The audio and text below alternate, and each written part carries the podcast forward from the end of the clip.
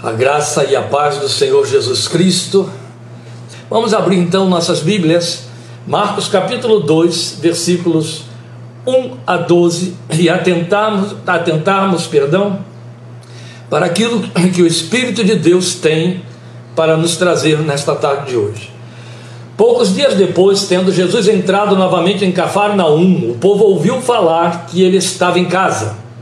Então muita gente se reuniu ali de forma que não havia lugar nem junto à porta e ele lhes pregava a palavra. Vieram alguns homens, trazendo-lhe um paralítico carregado por quatro deles. Não podendo levá-lo até Jesus por causa da multidão, removeram parte da cobertura do lugar onde Jesus estava e, pela abertura no teto, baixaram a maca em que estava deitado o paralítico.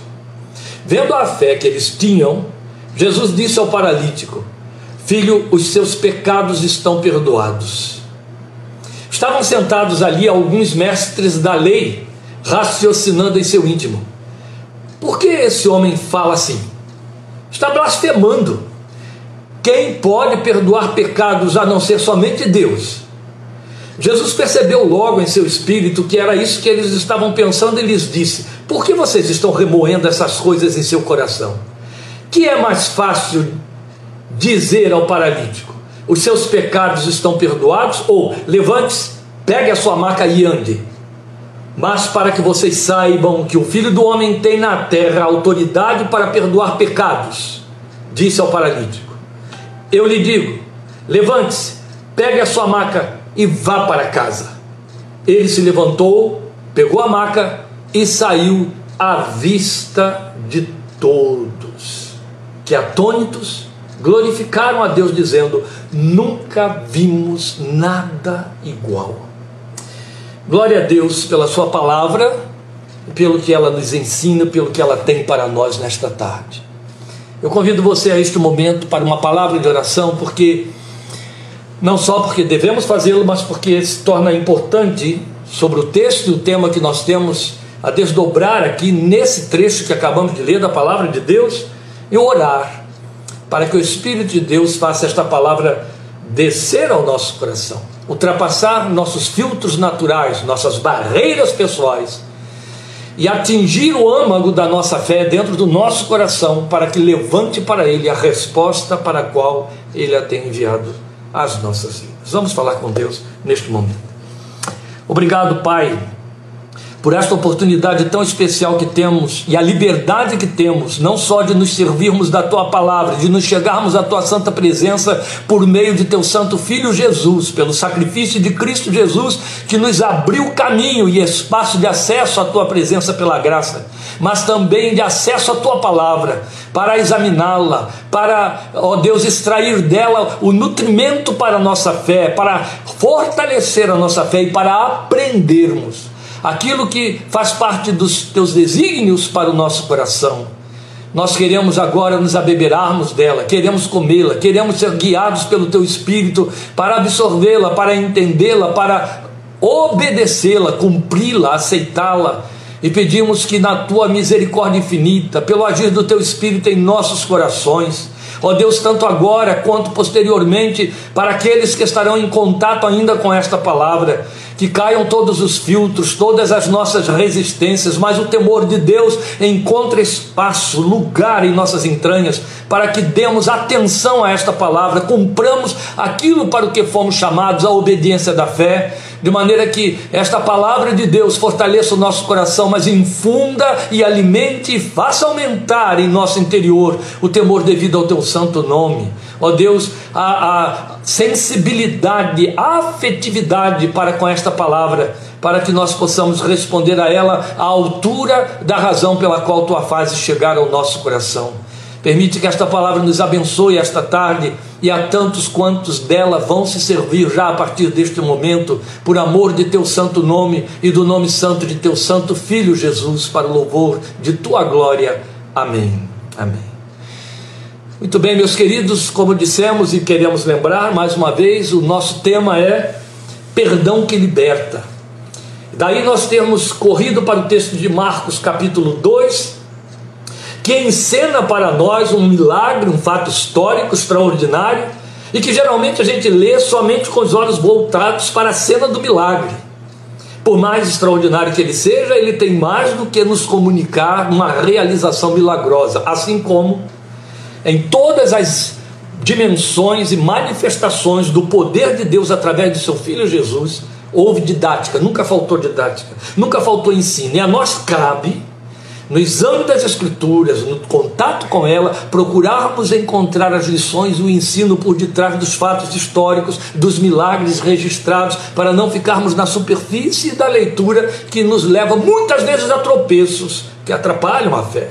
Daí o nosso propósito hoje é pensarmos em algo que nem aqueles quatro que levaram o homem paralítico à presença do Senhor estavam pensando em obter ou procurar, que era perdão nosso propósito hoje é esse aqui, porque temos mais do que uma bela história, é mais do que a narrativa de um milagre. A história do poder redentivo do perdão, vivamente ilustrada neste milagre, mas perdão de Deus. É bom que a gente saliente isso. Veja, o paralítico e seus quatro socorristas só queriam uma coisa: que Jesus o visse. Daí todo o esforço, todo o investimento que fizeram, tão incomum em todos os aspectos, para que todos os impedimentos fossem ultrapassados e eles pudessem fazer com que aquele paralítico chegasse à presença do Senhor. Por esta razão é que devem ter feito um exame criterioso do ambiente para saber como fazer com que, tirando a cobertura da casa, pudessem baixar a maca exatamente no local em que Jesus estava, de forma que inevitavelmente Jesus o visse. Tudo quanto eles queriam era isso, que Jesus o visse. O resto, provavelmente pensavam eles, ficaria por conta dele. Mas é evidente que o propósito da busca era a cura do paralítico. E ela foi precedida por uma declaração inusitada, não buscada, evidente. Teus pecados estão perdoados. Ele concedeu perdão de pecados.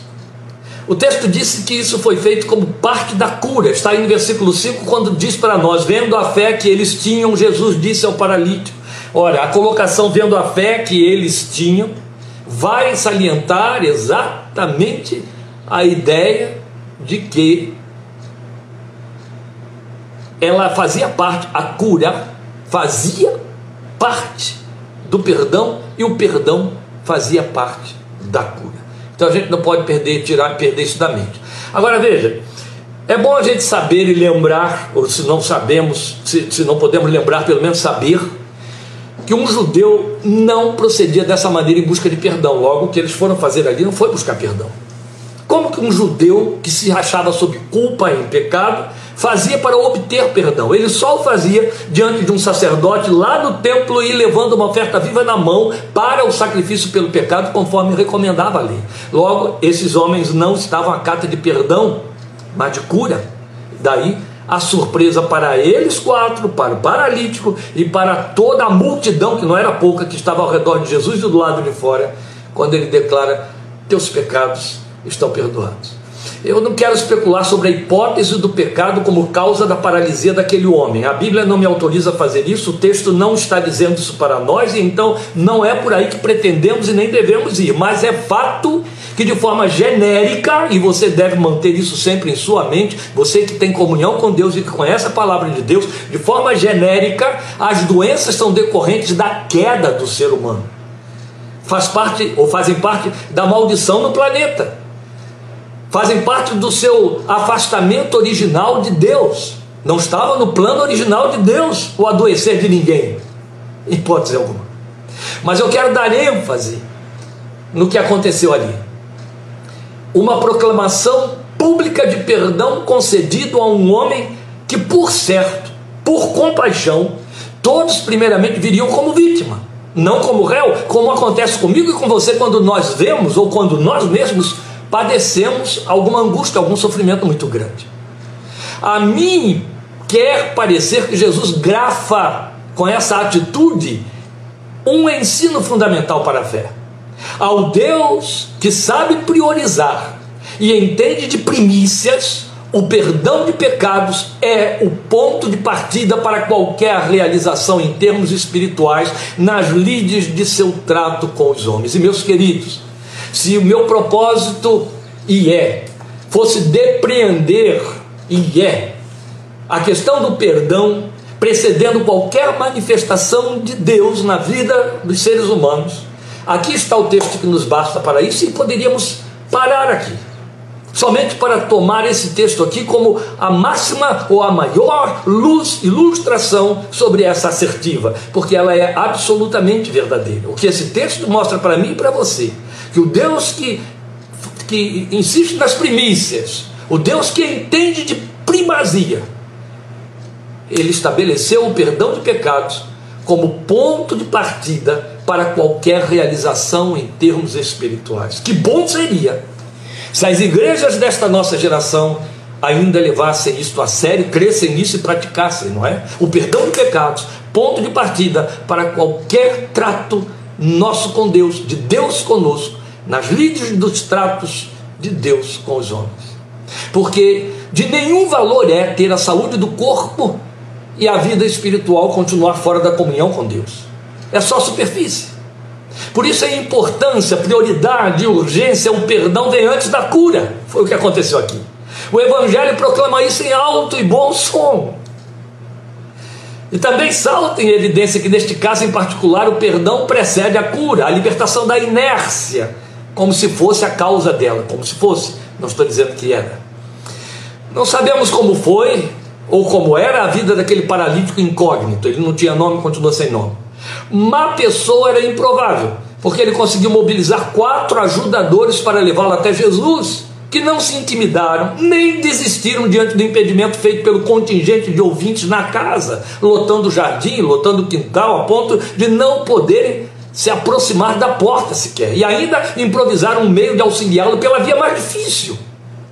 Logo, temos pelo menos quatro pessoas tomadas de compaixão temos pelo menos quatro pessoas que levavam aquele homem a sério, a sua necessidade, e que deveriam ter algum afeto por ele. O texto diz que não havia ali lugar nem junto à porta, logo, com licença, por favor, em nada ajudariam. Eles tiveram que partir para furar fila, e foi o que eles fizeram. Ou furavam fila, ou não conseguiam nada. A verdade era essa. Logo era imperativo isso. E pela via mais improvável, só se faz isso movido por premência, compaixão ou afeto jungidos à fé que Jesus bem discerniu. Está lá no versículo 5. Ele vendo a fé que havia neles, logo aquele paralítico deveria ser um bom homem. Por que eu estou frisando isso? Porque para um bom homem, alguém coberto de afetos, etc., como nós fazemos quanto aos nossos entes queridos, especialmente se estiverem sob necessidade, somos tomados de dores, Jesus vai falar de pecado. Jesus vai falar de perdão de pecado. Jesus, antes de qualquer coisa, vai tratar com o fato de que ali está um pecador e que precisa de perdão antes de qualquer milagre e de qualquer cura. Isso é muito importante. Então, a despeito dele ser um bom homem, só o perdão de pecados lhe restauraria a capacidade de andar, de poder voltar para casa por si mesmo, de levar sua própria cama sem ser levado nela como um corpo inerte. Foi isso que o milagre provou para nós. E o perdão foi dado. E os efeitos não se fizeram esperar. Eu devo ressaltar, porém, que o perdão de pecados não implica em cura. Isso não é generalizado em qualquer circunstância. Assim também como não implica em solução de problemas em qualquer circunstância.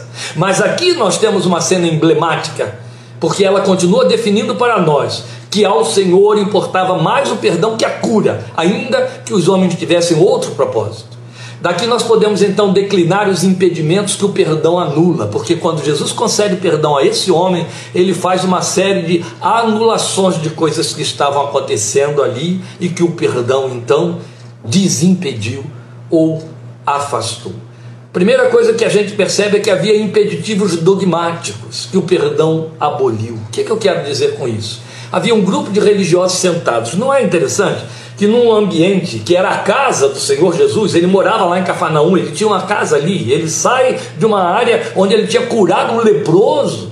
E vamos lembrar aqui, o texto que, precede o capítulo 2 de Marcos, é a narrativa da cura de um leproso, e a lepra é, tinha figura de pecado, no Velho Testamento ela figurava simbolicamente pecado, e aí Jesus vai para dentro da sua casa, depois daquelas façanhas que havia realizado, as pessoas tomam conhecimento e enchem a sua casa, quando você lê o texto dizendo que apinharam-se tantas pessoas ali, que quando aqueles homens foram com o paralítico não tiveram acesso ao Senhor, nem mesmo à porta, tamanha quantidade de gente, aí o texto diz que lá dentro estavam sentados alguns religiosos e mestres da lei. Eu fico pensando, que gente ousada, não é?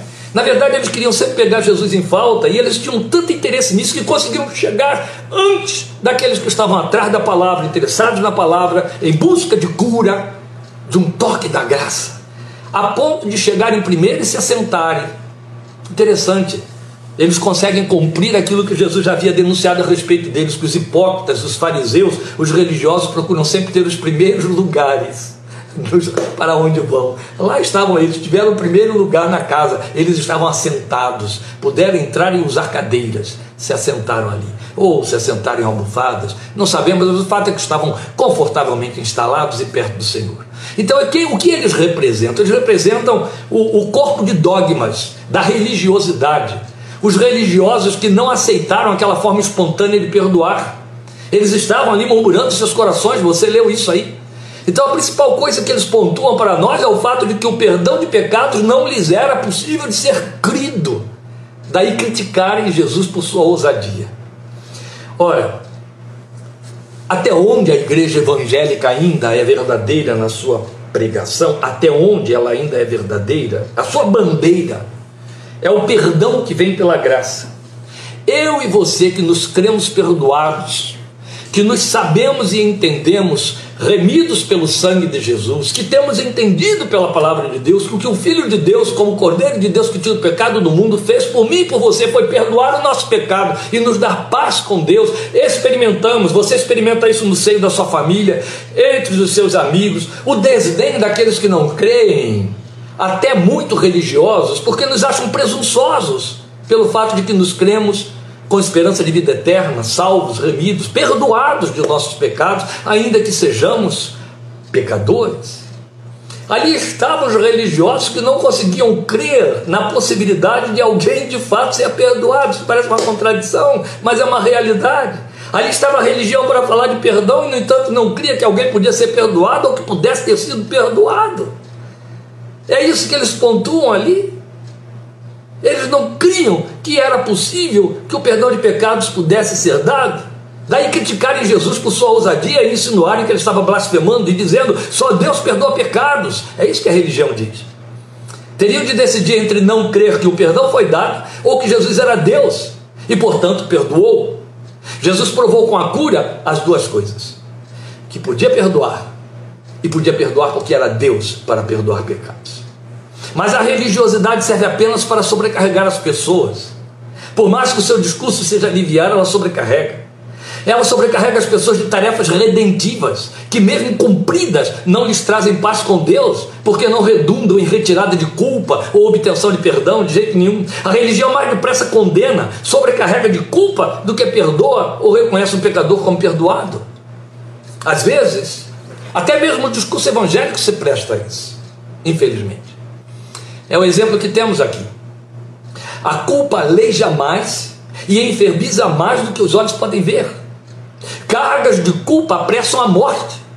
E enquanto isso, enquanto a morte não chega, tornam a vida um fardo em todas as suas nuances. Por isso que Jesus disse que veio chamar os pecadores e não os santos ao arrependimento. Outro tanto ele disse que veio para dar descanso, tirar a carga e oferecer o seu fardo, que era leve e suave, fardo de perdão, fardo de libertação. Entende? E é isso. Só o amor de Deus anula a culpa. A religiosidade serve apenas para acentuá-la, ainda que sob proposta de atenuá-la. Estamos falando de dogmas humanos, religiosidade insípida. A religião cria regras para que alguém seja perdoado. E a única regra que a palavra de Deus me oferece e oferece a você para obtermos perdão é confessar os nossos pecados. Se confessarmos os nossos pecados, pode repetir aí comigo, Ele é fiel e justo para nos perdoar os pecados, aleluia, e nos purificar de toda injustiça. Glória seja o seu santo nome. João, outro tanto, escreveu à igreja dizendo: Meus filhos, estas coisas foram escritas, ele está falando do Evangelho, para que vocês não pequem, para que aprendam a viver sem pecar, é o que ele está dizendo. Mas se alguém pecar, porque ele fala daquilo que faz parte da realidade da nossa vida, se alguém pecar, então ele está falando de mim, está falando de você. Se alguém pecar, temos um advogado para com o Pai, nosso Senhor Jesus Cristo. Glória seja o seu santo nome. Advoga a nossa causa a favor do nosso perdão diante de Deus. Todo o propósito do Filho de Deus ao vir a este mundo e ir para a cruz foi nos resgatar a comunhão com o Pai eterno, perdoando os nossos pecados, assumindo esses pecados sobre si.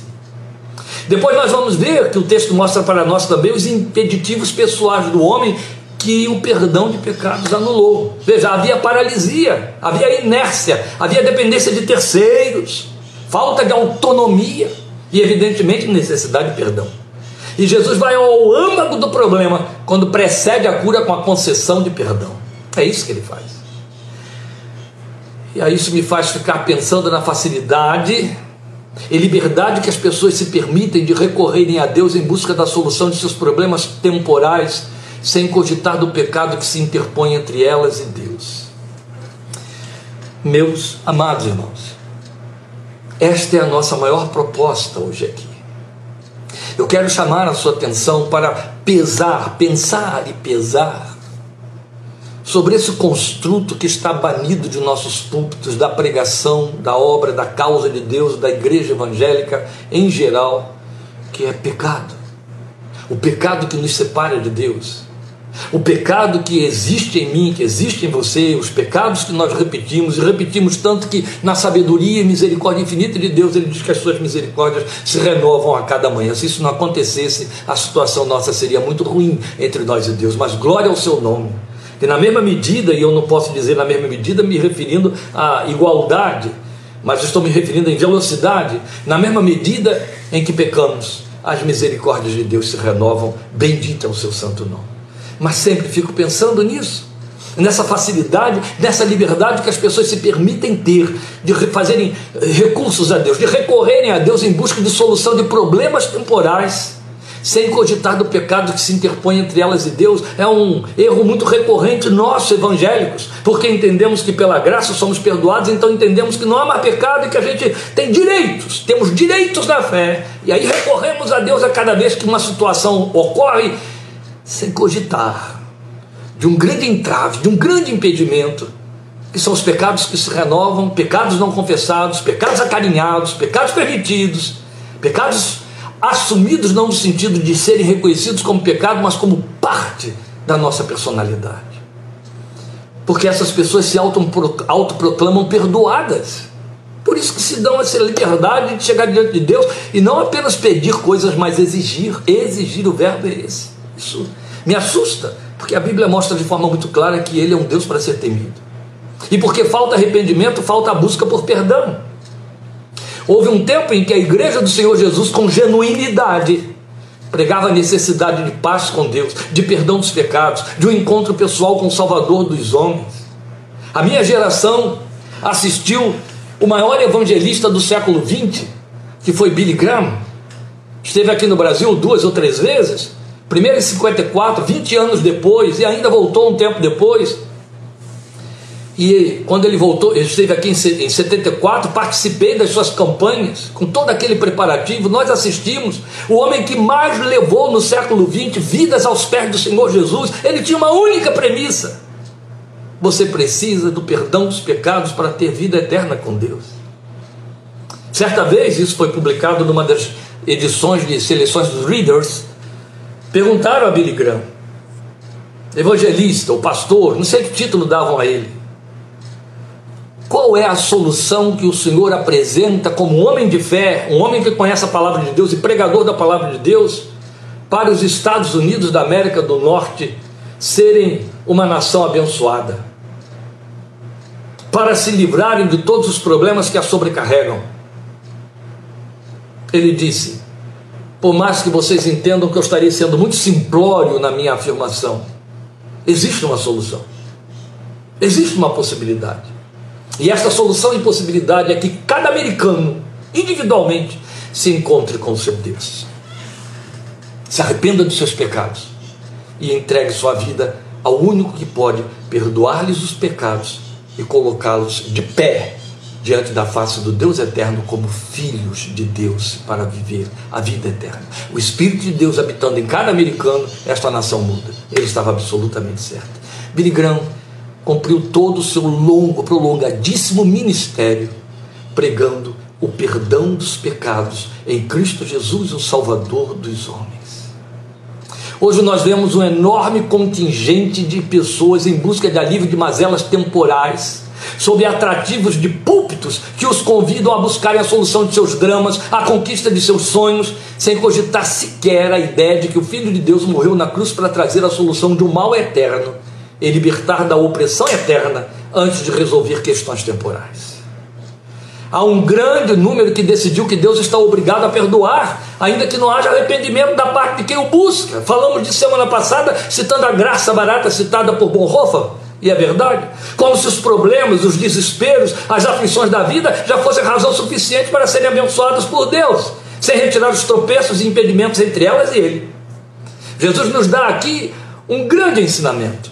Nossa necessidade de estarmos em paz com Deus precede a solução de qualquer outro motivo que nos leve a Ele. Vale lembrar a profecia de Isaías 59, 1 e 2. Eu vou ler para vocês.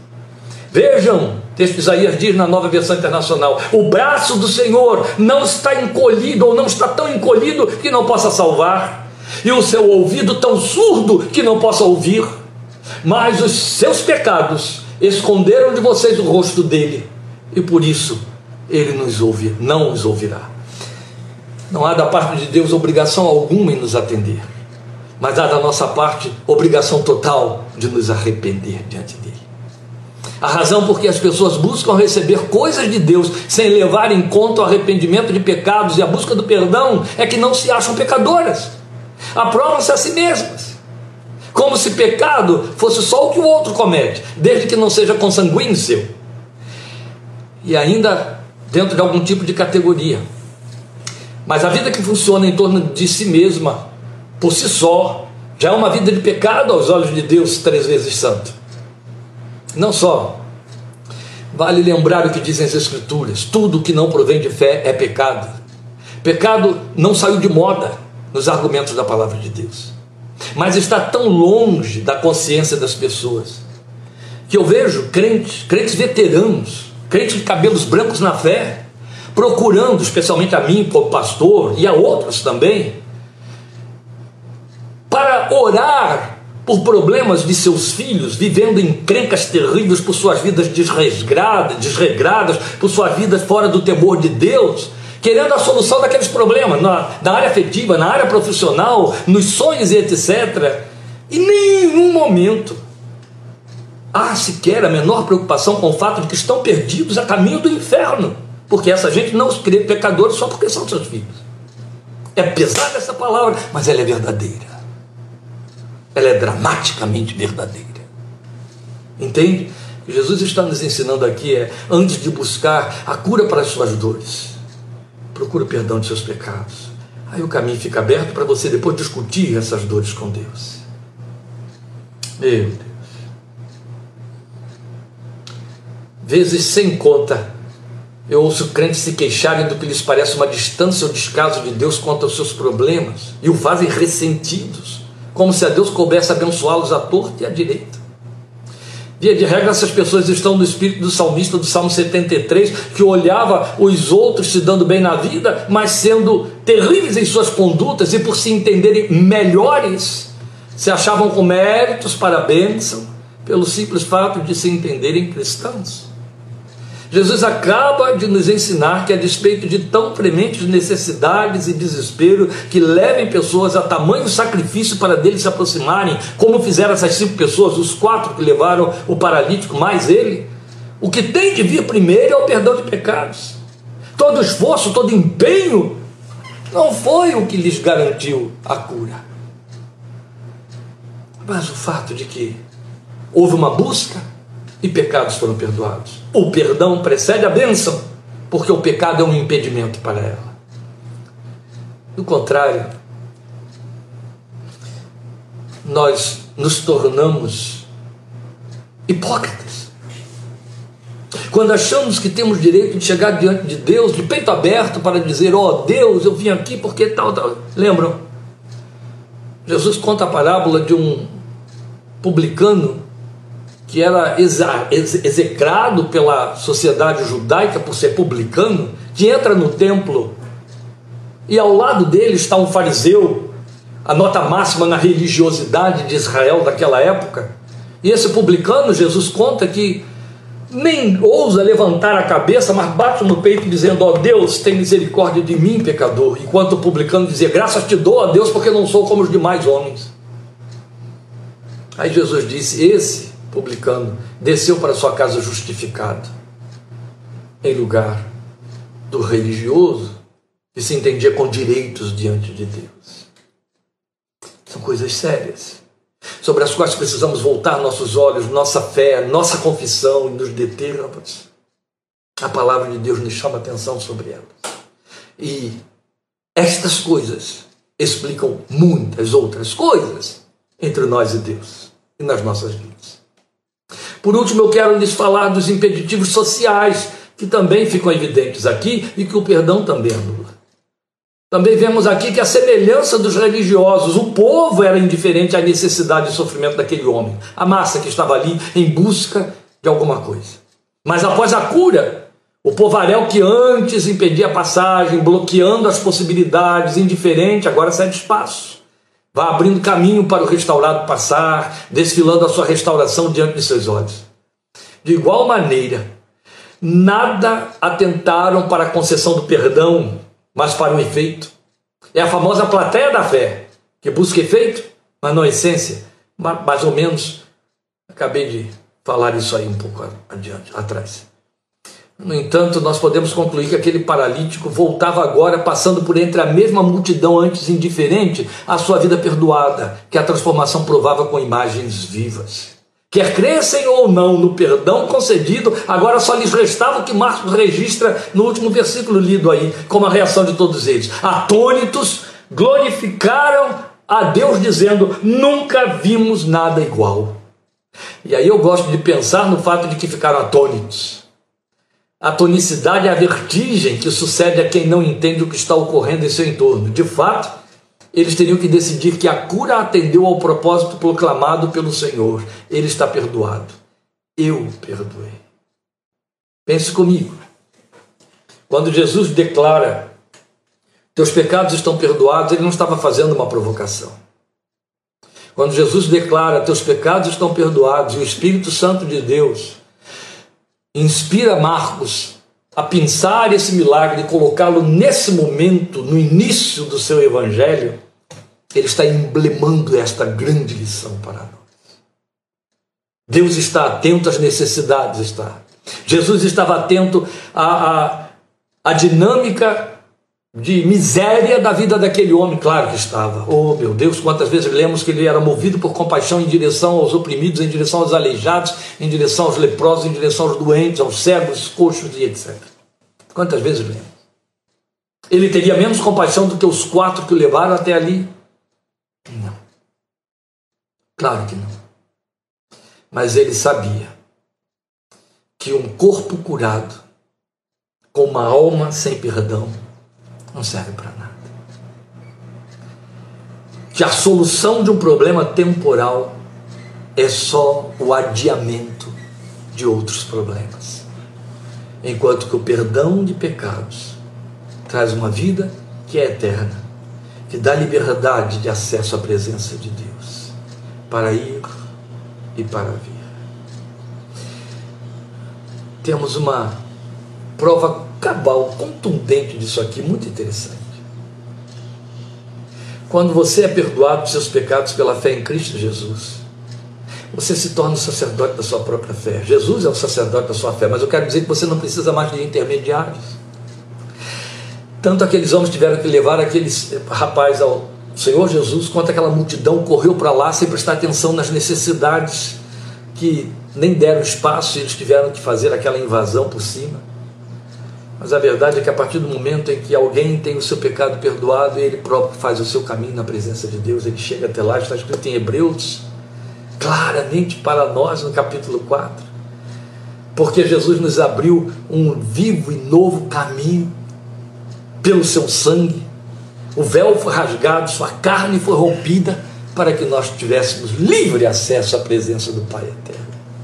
Para chegar lá e falar com Ele, lembre, lembre, lembre, meus amados, não esqueçamos, igreja, nunca isso, nunca que quando a igreja embrionária, representada pelos discípulos do Senhor, se acercaram dele dizendo: Ó oh, Senhor, os discípulos de João aprenderam com ele a orar e tu ensina-nos a orar. Jesus então pôs uma palavra de oração na boca daquela gente, que é para mim e para você, que nos alcança hoje. E a palavra de oração dizia: Pai nosso que estás nos céus, santificado seja o teu nome, venha o teu reino, seja feita a tua vontade, assim na terra como no céu. O pão nosso de cada dia dá-nos hoje, perdoa os nossos pecados assim como nós temos perdoado a quem nos tem ofendido. Meus queridos, Jesus poderia, segundo a leitura da igreja moderna, dispensar a súplica de perdão de pecados. A psicanálise está aí para dizer que ninguém peca. Somos apenas efeitos, frutos do meio, das mazelas geradas pelos nossos cuidadores. Mas a psicanálise é ateísta ela vai servir só neste século. A filosofia está aí afirmando a mesma coisa. Mas a palavra de Deus diz que entre nós e Deus há um pecador, e esse pecador somos nós. Mas que o sangue de Jesus, seu Filho, nos purifica de todo pecado, e é isso que nos dá livre acesso à Sua presença a partir daí nós podemos concluir que aquele paralítico voltava agora passando por essa mesma multidão antes indiferente. Ele estava ali passando essa sua vida perdoada. Isso é muito bom. Resta aceitar o fato de que o perdão que abriu portas à cura operou restauração. Aquele homem voltou a se colocar de pé, a voltar para sua casa com a dignidade que antes lhe faltava junto aos seus. O perdão faz isso em todo o tempo, em todas as circunstâncias. Ele restaura e estabelece dignidade onde ela faltava. É coisa de Deus. Por isso está escrito: justificados pela fé temos paz com Deus. Falaremos disso domingo que vem, quando anote aí, o nosso tema será o que a tua paz pertence, querendo Deus. Porque quando há paz com Deus, culpa banida, mesmo as falsas culpas, há liberdade, há autoridade, autoridade sobre o mundo espiritual, autoridade para entrar na presença de Deus. O nome que se dá a tudo isso é autoridade. Autoridade, que é autonomia para você ir e vir, para você transitar pelo mundo espiritual, para você viver na dimensão da gloriosa promessa de Efésios um 3, um 4, que diz que somos abençoados com toda sorte de bênçãos espirituais nos lugares celestiais em Cristo Jesus. O perdão faz isso. A dignidade volta, a liberdade, a aprovação e, outro, e, e tanto mais. É coisa de Deus. Os nossos olhos podem estar tomados de expectativas de efeitos no trato de Deus com os padecentes, com os homens, conosco. Mas o que aprendemos hoje aqui, meus amados, é que mais que nossos olhos queiram ver resultados, nossos corações precisam se encher do desejo de buscar perdão que liberta e dignifica nossa vida diante de Deus, de nós mesmos e dos demais seres humanos em geral. Vamos lembrar o que nos ensinou Davi, está no Salmo 51, versículo 17: A um coração quebrantado e contrito não desprezarás, ó Deus. Coração quebrantado e contrito. É coração que se sabe pecador, perdoado pelo sangue de Jesus, o Filho de Deus, que nos purifica de todo pecado. Que essa paz que excede todo entendimento e que vem pela comunhão restaurada, pelo perdão de nossos pecados, habite no seu coração.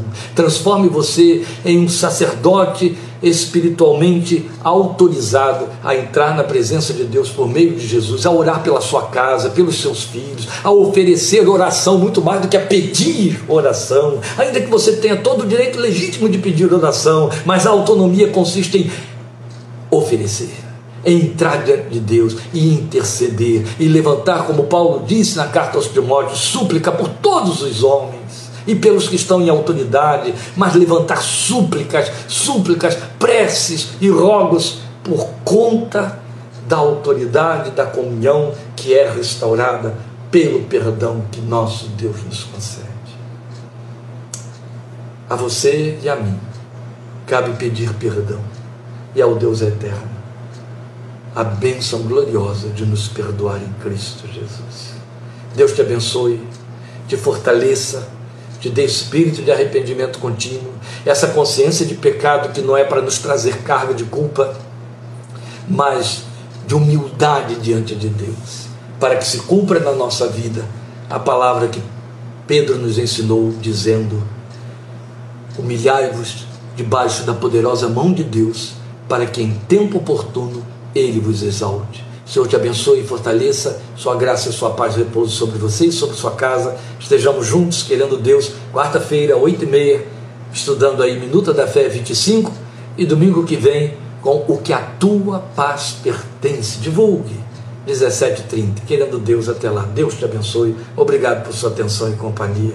Em nome de Jesus, um abençoado domingo na presença de nosso Deus. Amém.